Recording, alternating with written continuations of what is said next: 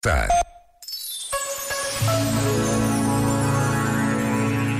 Agora que começou o novo ano, quem sabe não é o momento certo para revermos as nossas ideias feitas, para tentar encarar determinadas pessoas e instituições com outros olhos, outra luz, procurando a história e as razões que as explicam.